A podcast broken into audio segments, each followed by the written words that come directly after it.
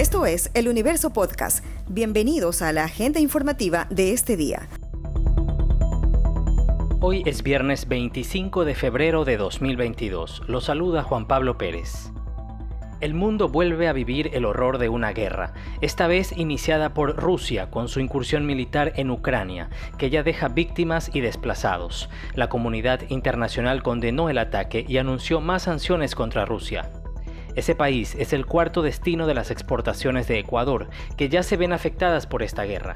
El canciller Juan Carlos Holguín se refirió a la asistencia para compatriotas. Ustedes saben, Ecuador es un país afectado de este conflicto más allá de la lejanía de territorio. Tenemos más de 700 ciudadanos y ciudadanas ecuatorianos que están en Ucrania en este momento, la mayoría de ellos estudiantes y también cientos de ecuatorianos en Rusia, también la mayoría de ellos estudiantes. El plan de contingencia incluyó en un primer momento hacer un registro de la mayoría de ecuatorianos que se encontraban en Ucrania. Ecuador no tiene una embajada en Ucrania, por lo tanto fue nuestra embajada concurrente desde Austria la que atendió esta situación. Hace 10 días tomamos la decisión de que el cónsul en Viena viaje directamente a Kiev a atender la emergencia desde allí. Ahora haremos el recambio de funcionarios para que viaje el equipo desde Ecuador a tomar control de la situación en Varsovia. Una vez que teníamos los registros con los ciudadanos ecuatorianos, pudimos entender en la mayoría de los casos que logramos contactar cuál era su situación en primer lugar eh, a nivel documental. Quiénes de ellos tenían un pasaporte al día, quiénes de ellos eh, tenían o no una visa Schengen y alrededor de ello fuimos haciendo todos los cálculos de cómo debía funcionar esta, este sistema de protección a los ciudadanos y ciudadanas ecuatorianas. Largas filas para retirar dinero, personas comprando víveres, otros huyendo en autos hacia la frontera con Polonia, son las escenas que vio el ecuatoriano Eric Pacheco, quien reside en Ucrania. En ese país estudia ingeniería mecánica y contó a El Universo que está refugiado.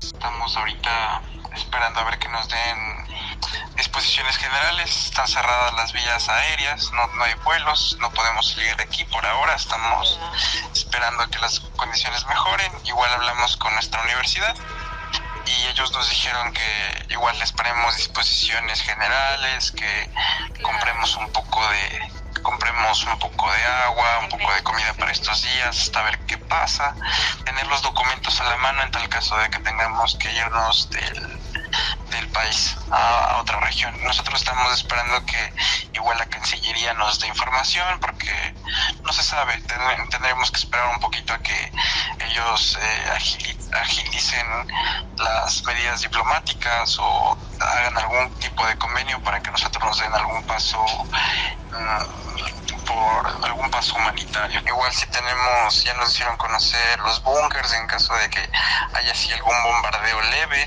eso puede salvarnos. Ecuador aplicará una cuarta dosis de la vacuna contra el coronavirus. La ministra de Salud Pública, Jimena Garzón, aseguró que será sobre todo en personal sanitario, así como en la población más vulnerable. Para el resto de la ciudadanía será su vacunación regular en junio o julio, debido a que la ministra consideró que el coronavirus será endémico.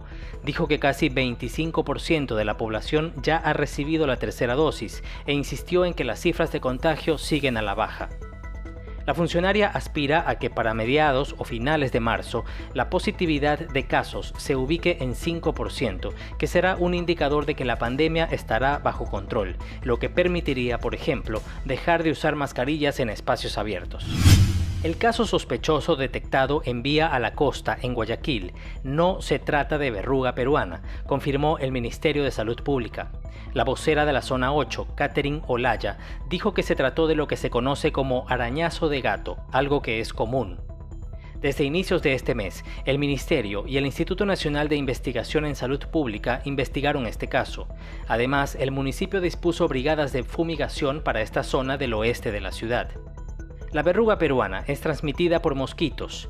La patología se ha presentado en zonas como Morona Santiago, Loja y Manabí, pero no en la zona 8, que comprende a Guayaquil, Durán y San Borondón.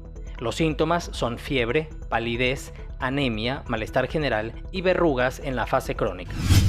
A mediados de agosto se iniciarán los trabajos del dragado del río Guayas, a la altura del islote El Palmar, en Guayaquil, una vez que esa obra fue adjudicada por la prefectura al consorcio Dragando por Guayas, cuya oferta fue de unos 44 millones de dólares. Hasta el 15 de abril próximo estará suscrito el contrato y a partir de esa fecha correrán los tres meses para el arribo de la draga que extraerá 6,28 millones de metros cúbicos de sedimento en los alrededores del islote. La prefecta de Guayas, Susana González, aseguró que con el oferente ganador hay un importante ahorro. Hemos sido respetuosos del debido proceso siempre pensando en el bienestar, en el bienestar de todos. Y es justamente que aquí cuenta cada centavo, cada centavo que se puede trasladar en obras y en servicios. Y el ahorro es sustancialmente importante. Son 63 millones menos de dólares de ahorro en este proceso del dragado del río Guayas y lo vamos a detallar. El contrato anterior costó, tenía un costo para la provincia de 90 millones de dólares. Este es 44 millones menos. La oferta ganadora fue la segunda más baja de las tres que se presentaron y que entraron a la etapa final. El consorcio Dragando por Guayas está integrado por las firmas Tianrong Grupo de Quindao, Calkin SA y Tyron Leiva Castro. Esta noticia ha estado entre lo más leído de eluniverso.com en las últimas horas.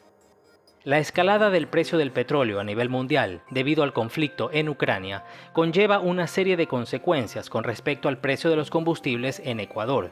El vicepresidente de la Cámara de Distribuidores de Derivados de Petróleo, Francisco Silva, dijo que es probable que el precio siga subiendo dependiendo de la evolución del conflicto aseguró que es probable que los precios de la gasolina super se incrementen hasta por encima de los 4 dólares por galón.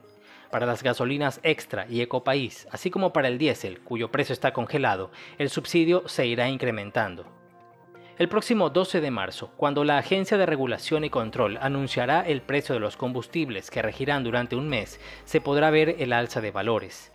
Silva explicó que toda esta situación preocupa a su sector, pues deben comprar la gasolina super a un precio mucho más alto, lo que implica más requerimiento de liquidez.